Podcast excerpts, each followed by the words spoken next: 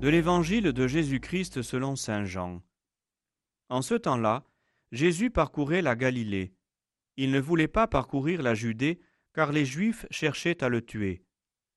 La fête juive des tentes était proche.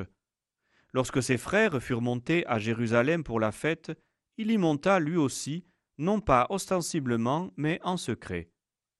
On était déjà au milieu de la semaine de la fête, quand Jésus monta au temple, et là il enseignait. Quelques habitants de Jérusalem disaient alors N'est-ce pas celui qu'on cherche à tuer?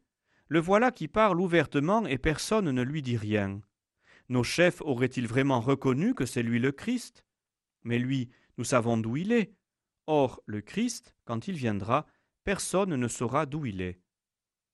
Jésus, qui enseignait dans le temple, s'écria Vous me connaissez et vous savez d'où je suis? Je ne suis pas venu de moi-même, mais il est véridique, celui qui m'a envoyé, lui que vous ne connaissez pas. Moi, je le connais, parce que je viens d'auprès de lui, et c'est lui qui m'a envoyé. On cherchait à l'arrêter, mais personne ne mit la main sur lui, parce que son heure n'était pas encore venue.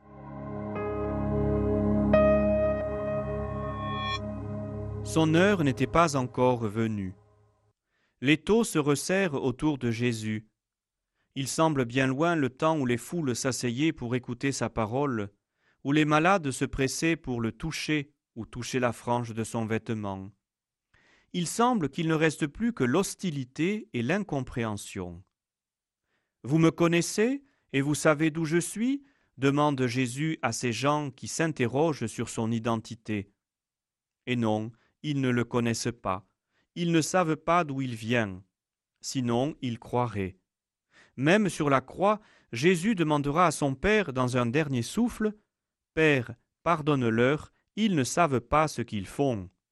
S'ils avaient su, s'ils avaient compris, ils n'auraient jamais fait cela.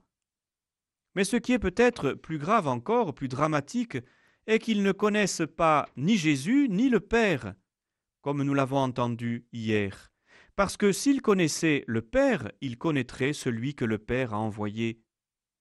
Jésus dit au peuple qu'il a là devant lui Vous ne connaissez pas Dieu. Quel drame Je crois que nous ne pouvons pas imaginer ce qu'en dut ressentir le Christ en prononçant ces paroles. Vous servez Dieu, vous écoutez les Écritures, vous les méditez, vous les commentez, vous rendez un culte à Dieu dans le temple, vous pratiquez la loi, mais en fait, vous ne savez toujours pas qui est Dieu. Vous ne le connaissez pas il y a comme un voile qui empêche de voir.